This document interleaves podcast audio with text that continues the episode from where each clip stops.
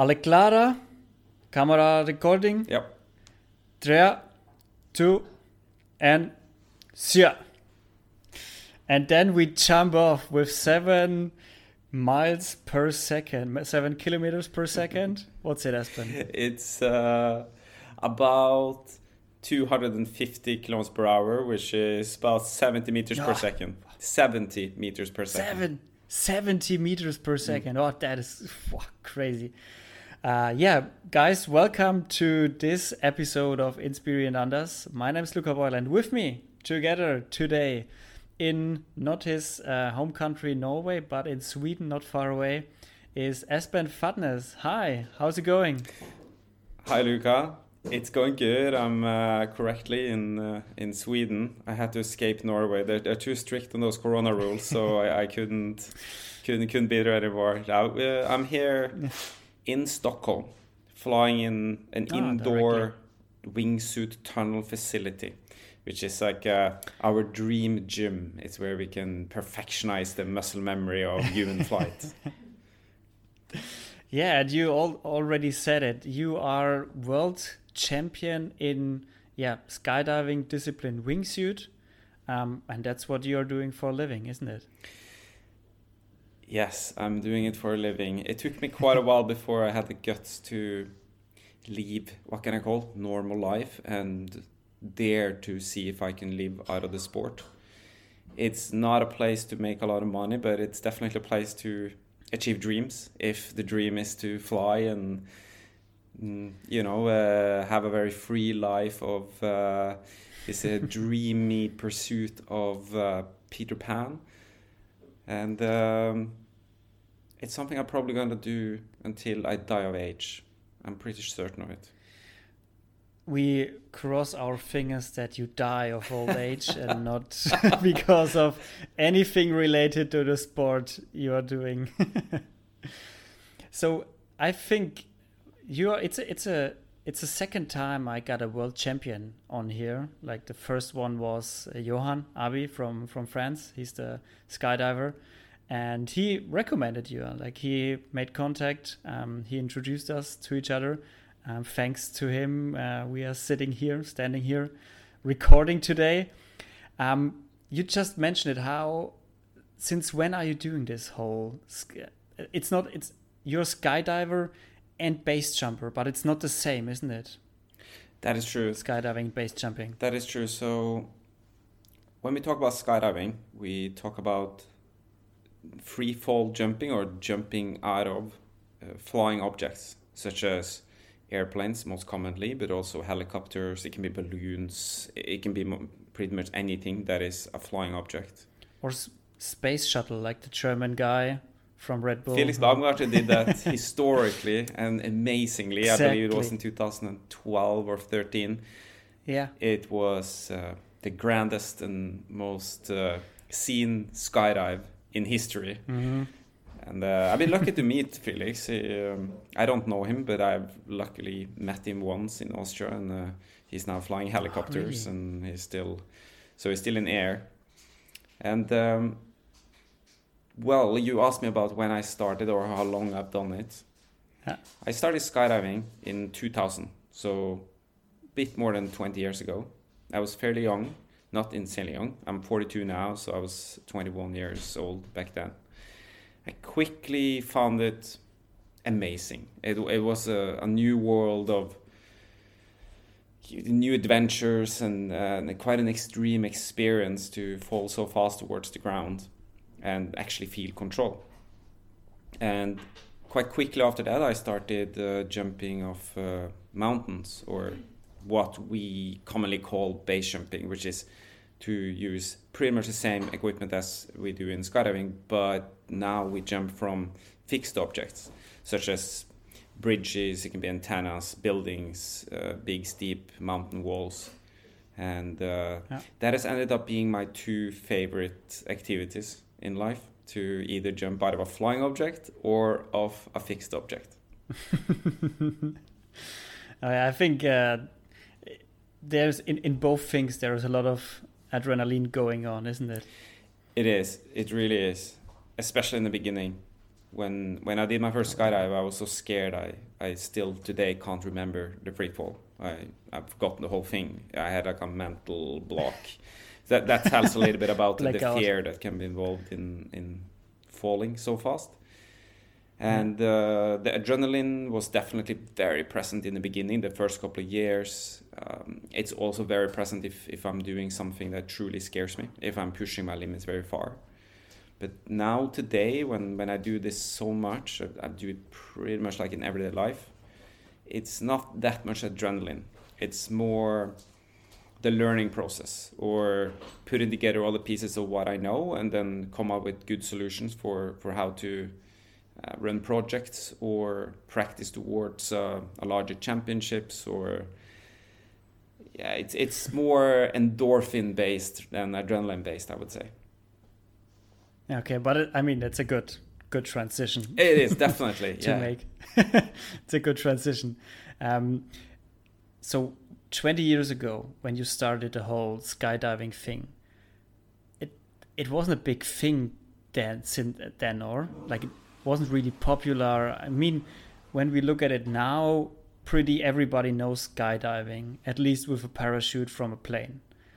But wingsuiting is also like inside of skydiving. It's it's it's a small discipline inside of skydiving, and it's not so well known. So when I think back 20 years ago, when I was just like going starting to going to school, how was it then? Because it wasn't how did it reach to you? How did it come to you? How do how did you yeah find it?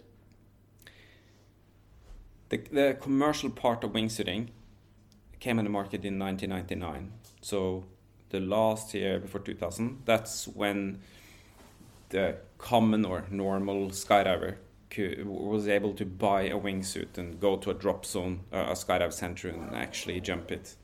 And I entered the scene the year after, and it's funny. You you can say that the the skill level was amazingly low because it was so early in the beginning. the the people that made the suits and started this, they totally stepped into the unknown. Some of them definitely had some some other skills from skydiving that made them quite capable of, of doing risk assessments. But a lot of the people that started wingsuiting were not very capable skydivers.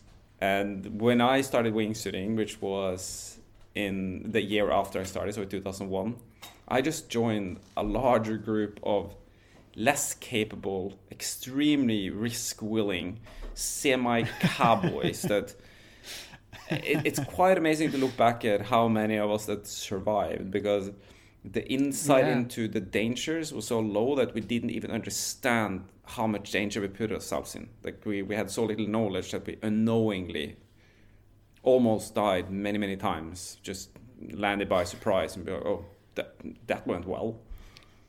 So that was the scene back then. That, quite amazing how low wow. skill level it was. I mean, even when you tell me like one year after you started skydiving, you started wingsuiting.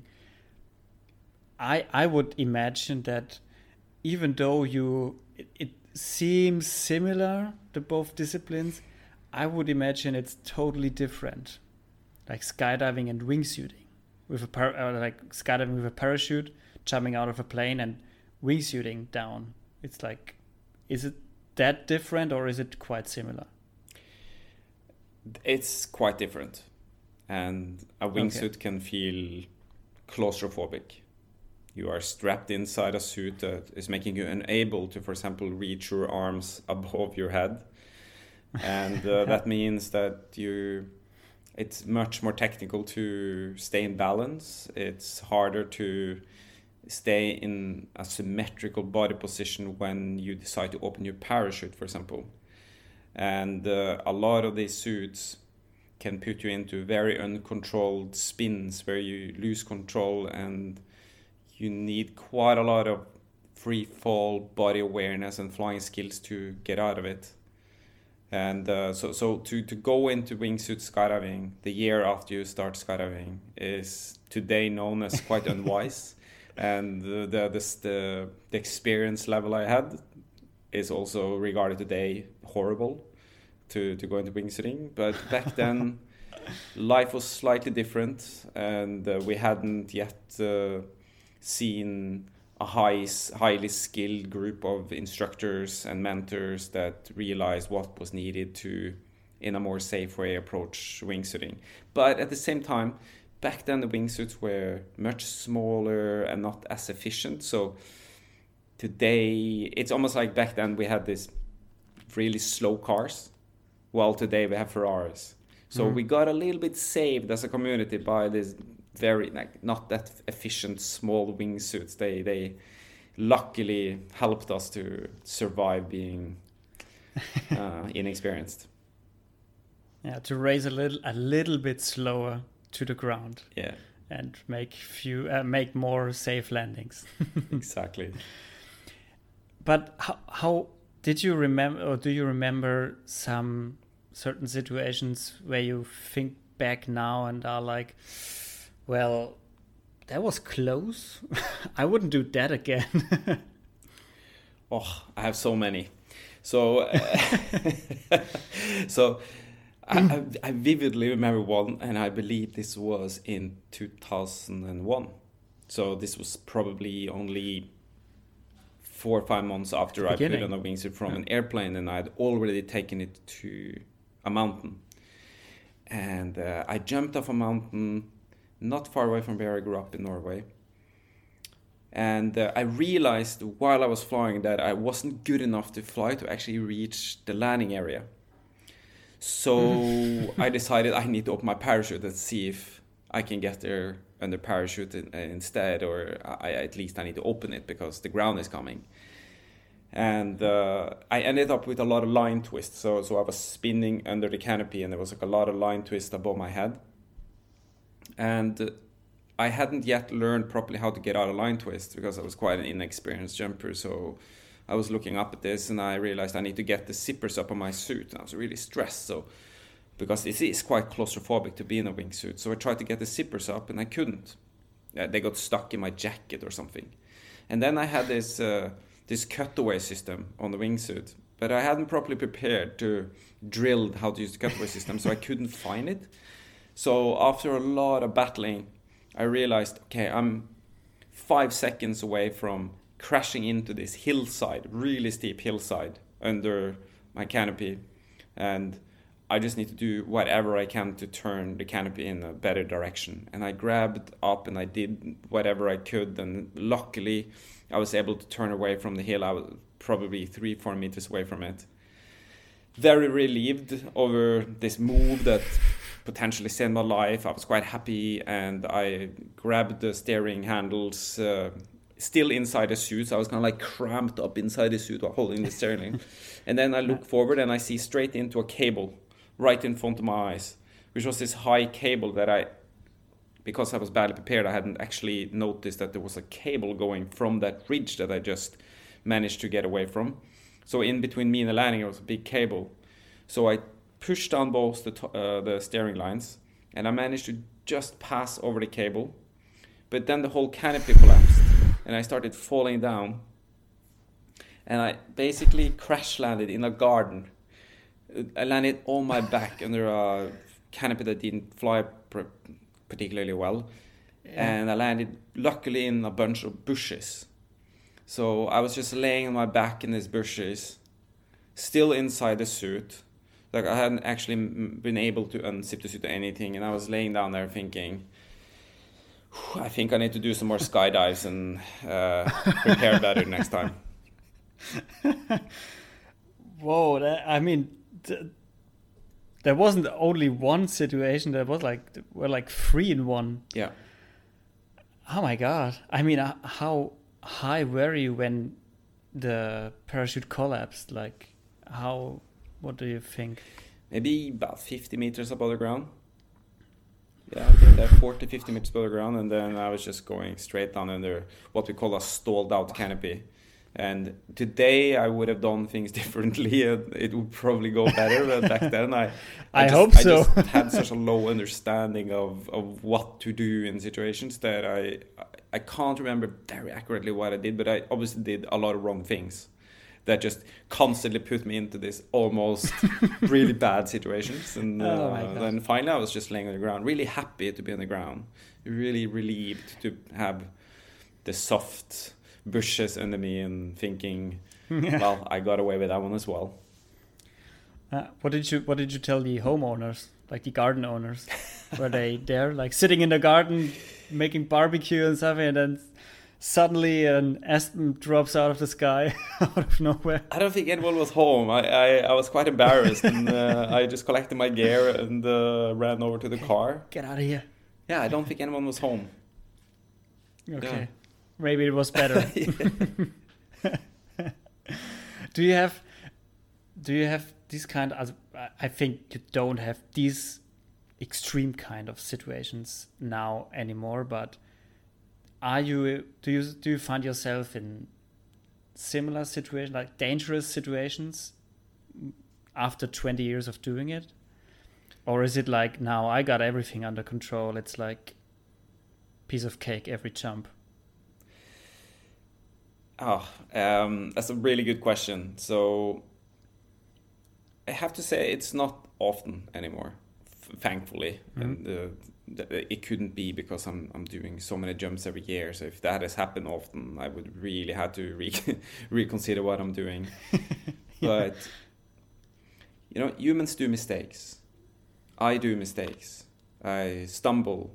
I lose my wallet. I do mistakes in traffic. I I often do mistakes just like you and everyone else, which means that I can do mistakes in skydiving and base jumping no matter how good I am. And Yeah. no matter how well prepared I am, there will always be a risk. That's why it's called a risk sport. And so I'm fully aware of that I can injure or die any day in what I do. Uh, I just that's something I need to accept, and I think everybody that do skydiving or base jumping have to accept. I do everything I can in my life to prevent it. I'm putting a lot of efforts into understanding the risk I'm taking, doing measurements to decrease it. But you, I always sit back with this little risk that is left that I just cannot do anything about. It can be others that do a severe mistake that hurt me. It can be random things like a strong gust of wind. It can be that the Yeah. gear is failing in, in a way that I never foresaw would, would happen. The thing is, if I want to do this with joy and fun, and I want to feel good about what I'm doing when I'm standing on top of a mountain or in an airplane, I actually have to be able to kind of throw that away. That that that uncertainty, I just I can't let it be too apparent in my head because it's always gonna be there. And instead, I just have to accept it and then just embrace it and have fun. And but Yeah. continue to bring it in and continue to work on whatever I can to to reduce the risk. That's Yeah, I love I love how you how you put it in words because what what also Johan said is it's a risk sport and if you make a mistake you don't end up with an torn ACL or broken thumb or whatever. You end up in the ground and the people can let like they they can just let you there and bury you because you won't get out of the ground when you do a mistake doing this risk sports. Could like the, the chances are high when you do a mistake in, in this highs so i love that you say this risk you have to put it away but in some way you have to embrace it you have to be aware of it because otherwise you get too lavish too loose too overconfident maybe and then stupid mistakes happen and yeah that would be i mean stupid mistakes are in that sport you can't afford them you cannot. I no. suppose. It's uh, no It's a very deadly sport, unfortunately. Um, when it comes to wingsuiting from, from mountains, or wingsuit base jumping, as I would call it, I think I can safely say it's the most dangerous or deadly sport that we have seen in modern times. We are not a lot of Oh, people, really? but we are seeing Hmm. way too many fatalities.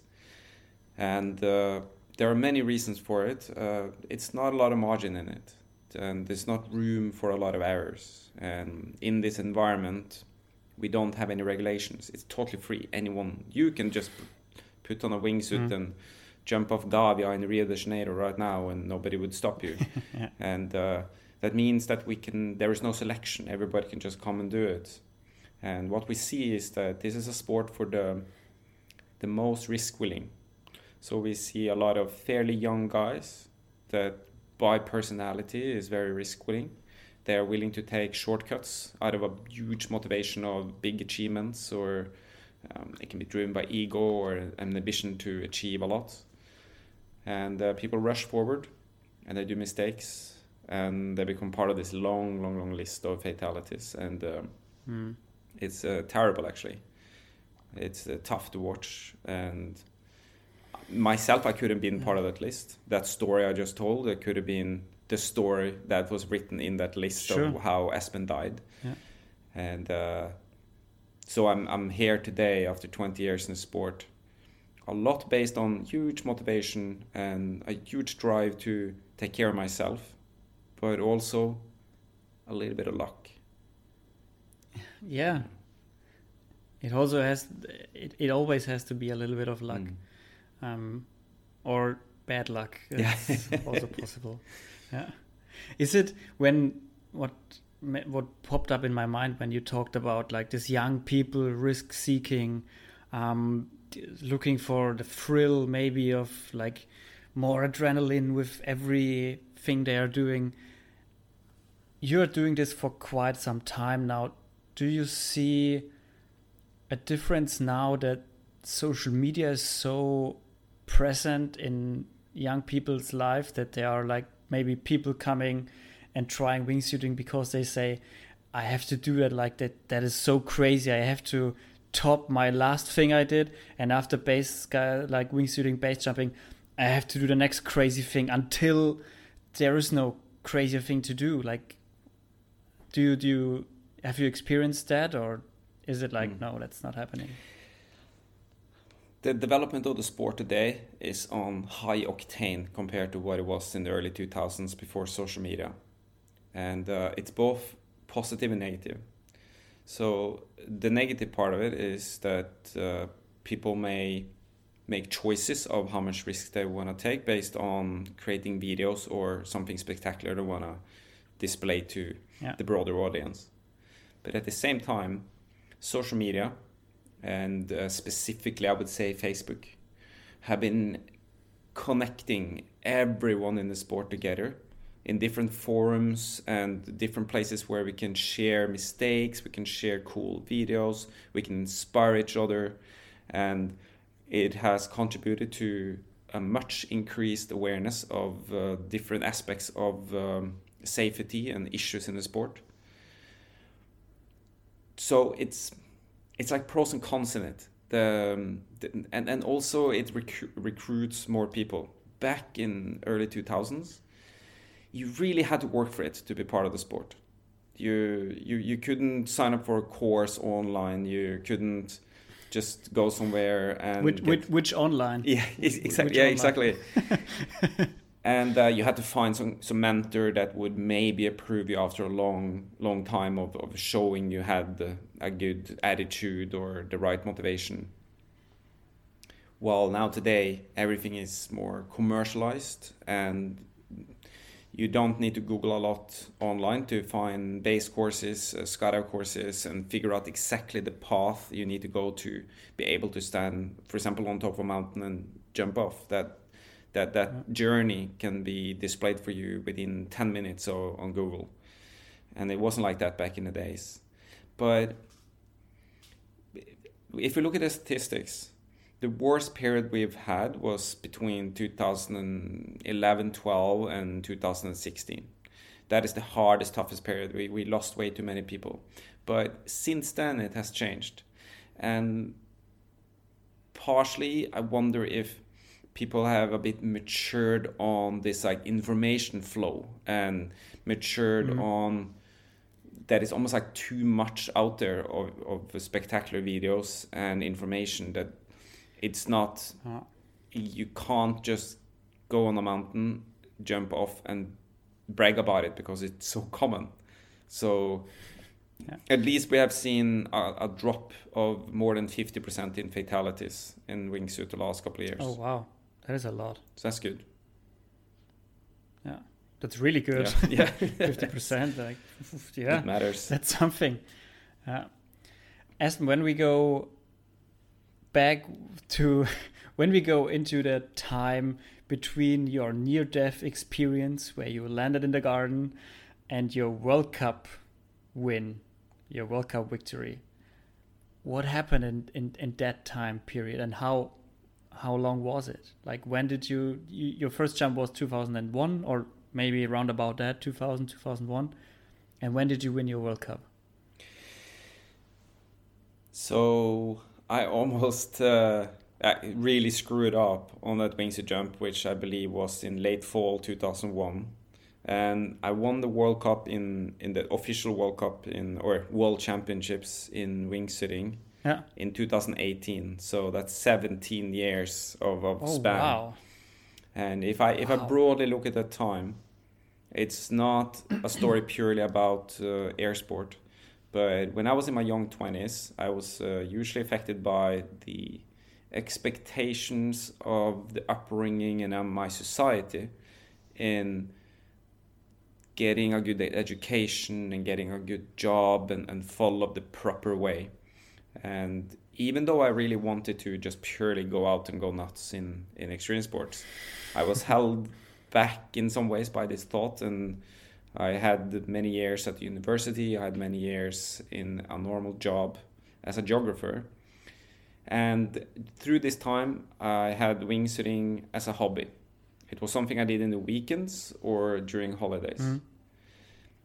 At some point, and, and this was around 2011, I started to struggle with defending going up in the mountains and jump because the job was so demanding that I was starting to feel uncurrent, especially uncurrent compared to the level in the sport. And at the time, I met uh, a young guy from Norway, Jokke Sommer, which totally had a I had a totally different upbringing, obviously, because he just when he passed 20, he was like, "I'm going to be a professional wingsuit base jumper." And his vision of that and how he wasn't held back by anything and he really believed in that path i was able to find the courage to quit my job and see if i could survive financially and as a human being professionally in base jumping yeah. and in 2012 i quit my job and i went full time as a wingsuit skydiver and base jumper oh wow and with that came a different focus on how much resources I wanted to put uh, in in getting good. So my thought at that time was, if I'm I'm gonna survive this sport for a long time and do it in everyday life, in huge quantities, I need to get insanely good. I need to have like this the maxed out understanding of safety, but also I need to be cutting edge to defend a position where I can get sponsors and uh, you know win prize money or or be a mentor that people actually pay money to be mentored by. I need to truly increase my level. And from that point, I turned into, I would say, quite a serious, mm, not, I don't know about the word athlete, but a serious, passionate wingsuiter where I was practicing mentally, physically, I was doing tunnel flying, skydiving, huge amounts, and lots and lots of base jumps. I wanted to be current. I wanted to discover everything, and uh, that turned into a victory at the FAI World Cup of wingsuit flying in 2015. That was the first year it became an official discipline. And oh wow, you were the first to win it. Yeah, and then oh, nice. from there, I got to be part of the national team in skydiving in Norway, which gave me support to train even more. And uh, I met my girlfriend that I am living with today, which at that time was a professional tunnel coach and incredibly skilled in body flying. And we basically joined up together, and I said, Okay, you got all these amazing skills in indoor vertical tunnel flying, and I got all these skills in the mountains and wingsuiting. Let's team up and learn from each other and make a power team. And then from there, it just moved on with ridiculous amounts of travels and flying and oh, training, oh, yeah. and it just built on and built on. And I would say that the biggest moment, at least in terms of competition, happened in 2018 because in 2018 the sport of competing in wingsuiting from airplanes had grown really big and the level was really high and it was the world championships and it was one of those competitions where everything went my way. Like every single round was one of the best jumps i've ever done and i had some luck as well and it was like everything it was kind of like all the planets were in the perfect line in a way for me and uh, the last day I, before the last jump I, I realized that i'm actually going to make this. I'm actually going to win. And i remember quite vividly when when i came out of the measurement window and i was finished with the competition i was still in free fall I was just kind of singing to myself uh-huh. like I am a world champion. and I was just I kept on flying for about 30 seconds laughing and I was like, "Oh my god, it's, this just happened. That's it. That's wow." Because it's it's a huge difference between you know getting a solid result ending up in 5th or 4th and then actually win it.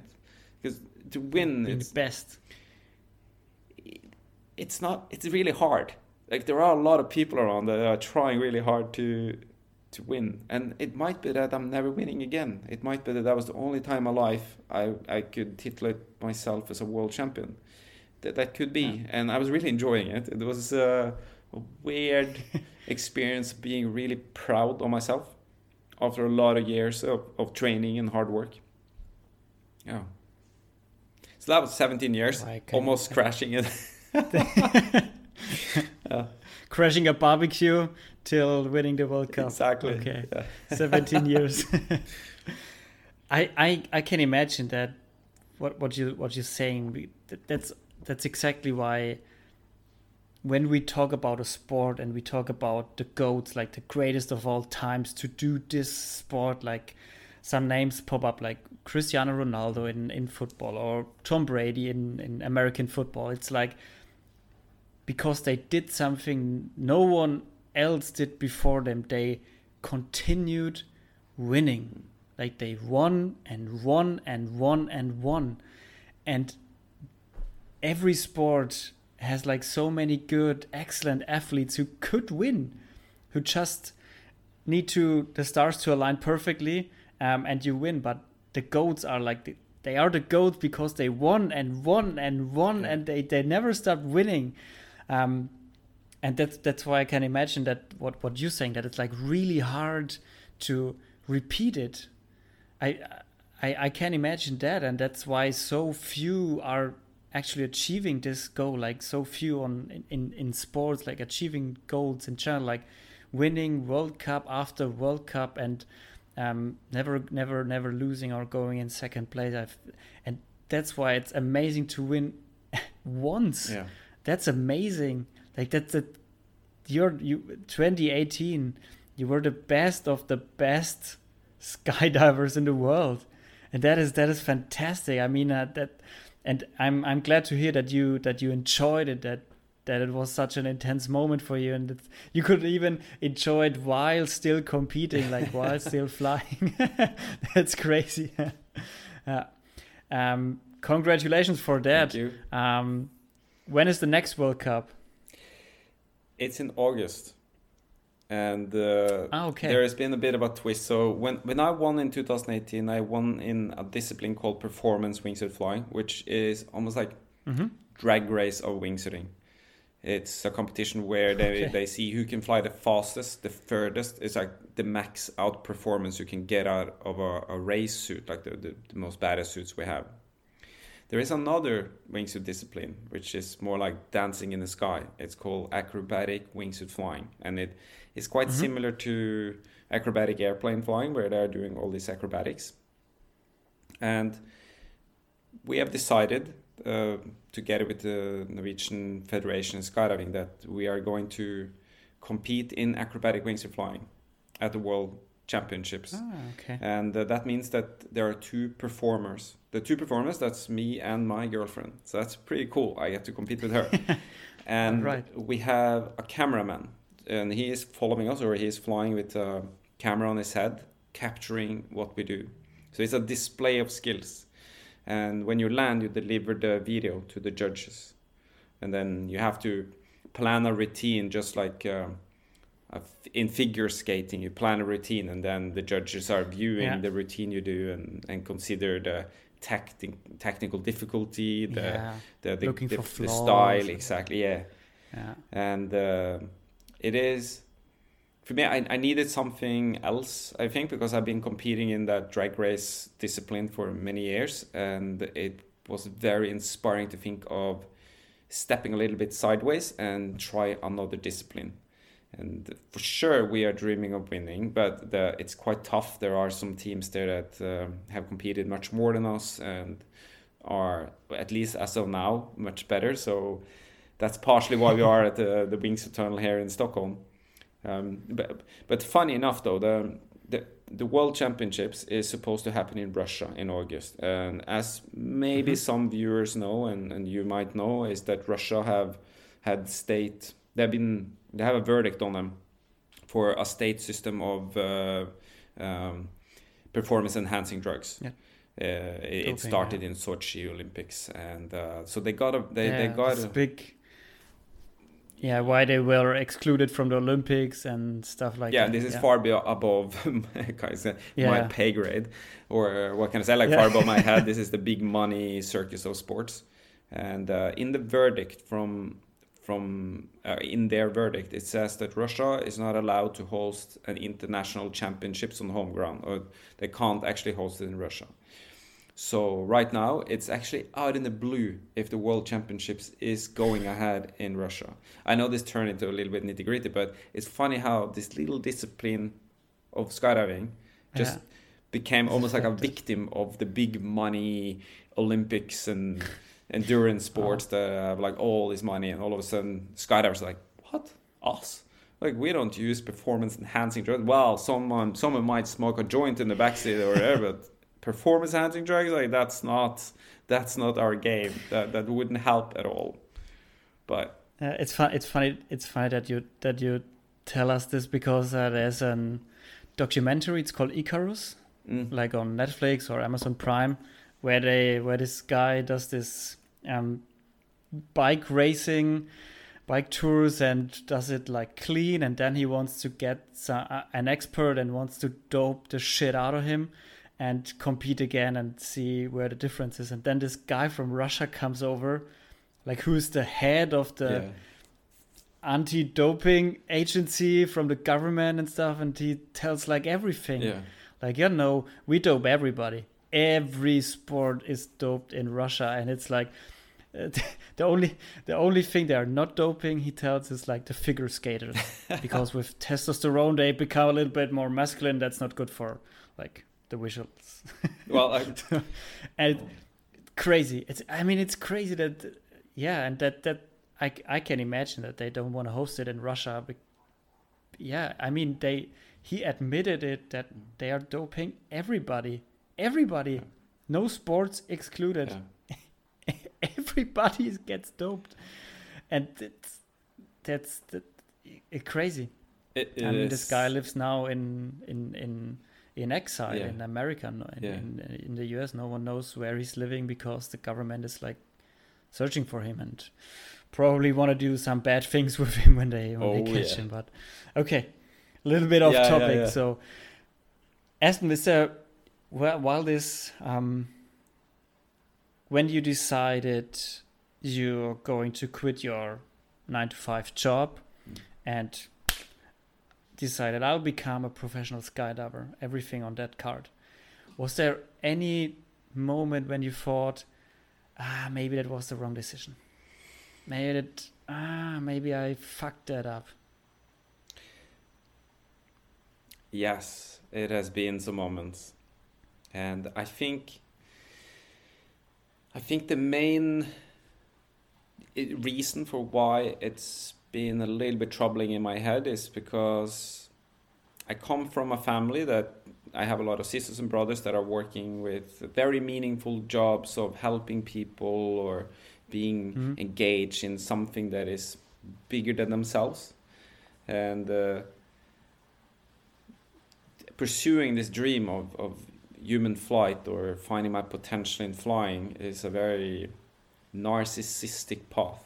It's not necessarily for the benefit of many others. Like I might inspire some people, and maybe that someone get a better life by seeing me and choosing to join me on some hikes, and we become friends, and then or, or people start skydiving and I find a huge joy in it, and it lifts up their life. That could be.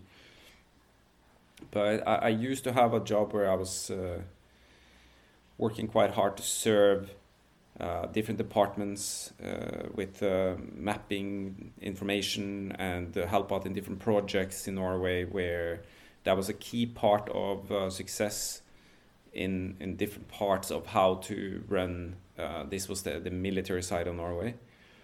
And I constantly had this sense of being part of something bigger and then in the second I quit my job, I just left that completely, and I felt I was mm. part of a bunch of people that are quite selfish. oh my god, it, it's it's quite a lot of selfish base jumpers, like a lot of cool characters in skydiving and base jumping, great people. And we often are when when people dare to be themselves and just go nuts, they turn often into very interesting human beings but yeah. uh, that have made me question a little bit what I'm doing. But uh, it's 10 years ago now, and I'm not very qualified anymore to okay. have a normal job. I've just been cruising around on this like ego journey, and it's been really meaningful personally. I have had a lot of amazing adventures, and I met a lot of really inspiring people and I've also had opportunity to work a lot on safety and education in the skydiving community, especially in Norway. And uh, that is a passion that maybe is extra driven because it gives a little bit more of a meaning to what I do than just pursuing my own perfection or, or learning curve. Um, but apart from that, it feels extremely meaningful. It's something about finding something in life that really give goosebumps to think about.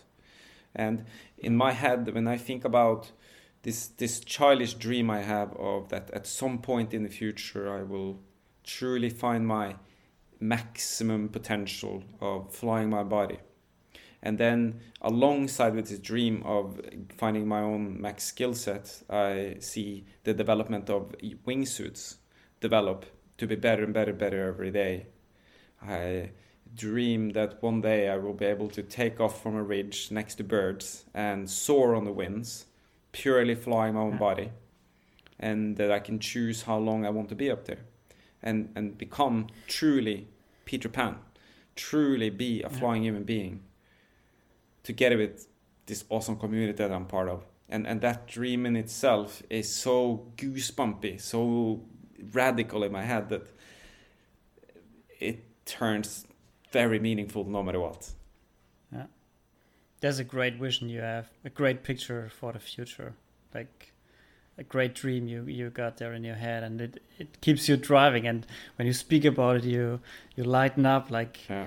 ah you get really passionate about it and that's that's great and you are doing something for society Espen I mean sports are a big thing for society like sports are f the thing for society for for for your leisure time and even for um for the economy. Like this is huge like sports in general like don't underestimate that. And you are part of yeah developing one sport. Because wingsuiting was a no one yeah. a nobody in 2001 when you started. And now it's known at, by the majority of people at least in europe. I don't know outside of the world, but I guess outside of outside of Europe as well. And you were part of this this growing this growing community, and you you did your part. Like you did you did this uh, small part there, or maybe even a bigger part when you were. Um, uh, when you won the World Cup in 2018 and you decided, okay, I quit my job and I will become a professional here and I will I will put everything I got into this sport and make it big and make myself one of the best. And it paid off in 2018 and it will pay off again. I'm pretty sure of that. I hope so. Someone with your work work ethic and your passion about it, I have no doubt about that. Thank you. when you consider when you consider everything that happened, like from the first near death experience till the World Cup you won till now the whole corona thing and all decisions you made in your in your life. Are you happy where you are at the moment? I haven't been happier. This is by far the most meaningful and happy place that I've ever been in. And uh, I have, um, in some ways, found really peace with uh, f- finding a life partner that uh, can accept Yeah. that weirdo I am.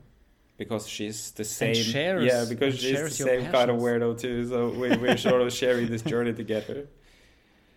And uh, maybe the, the the the wildest thing about like how me how good it feels now is uh, I have learned more the last two years than I learned the previous eighteen.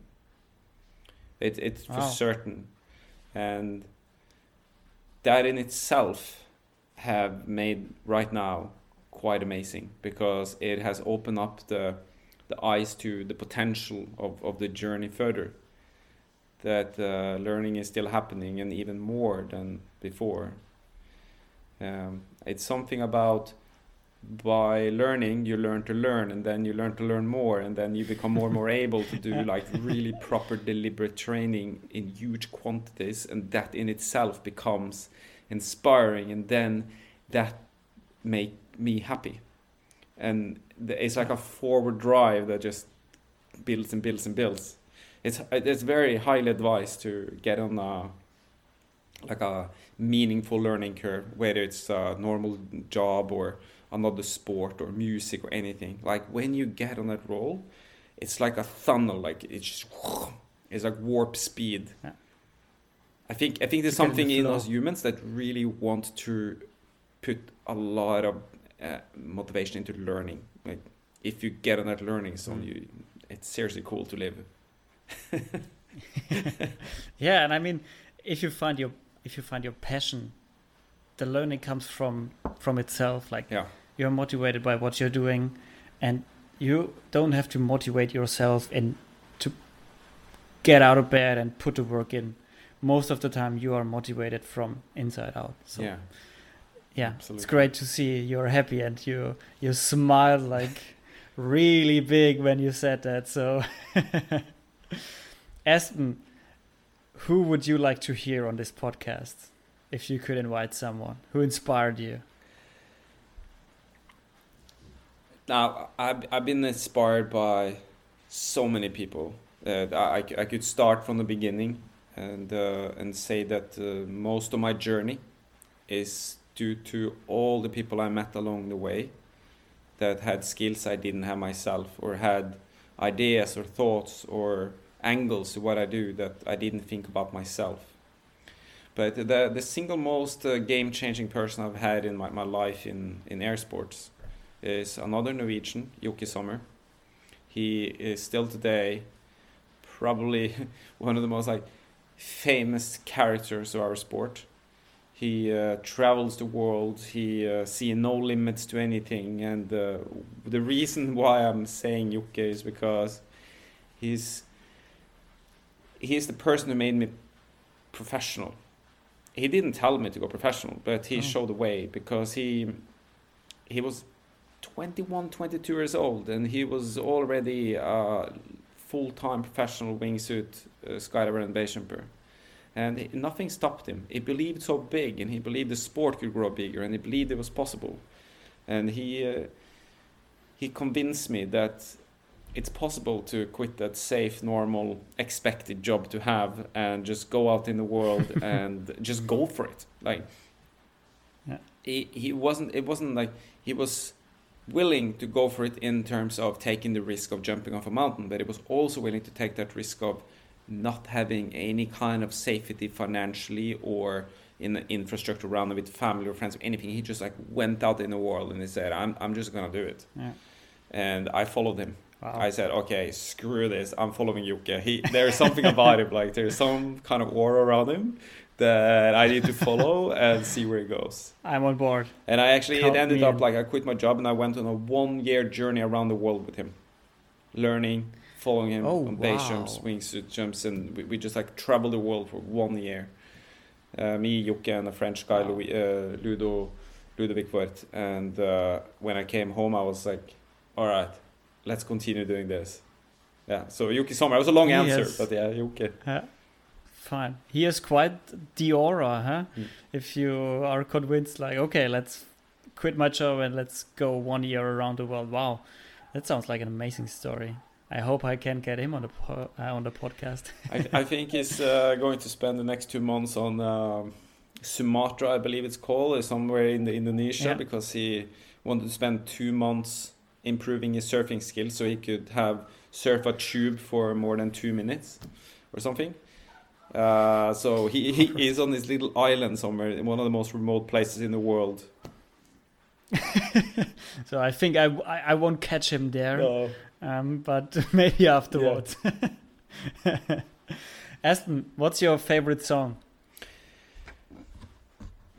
Um, I think, uh, well, I almost have to introduce it, but uh, there is this extremely badass band that is no longer playing, or they don't play as much as before, which, a Norwegian one called Turbonegro. It sounds a bit odd, the name, but uh, they they are.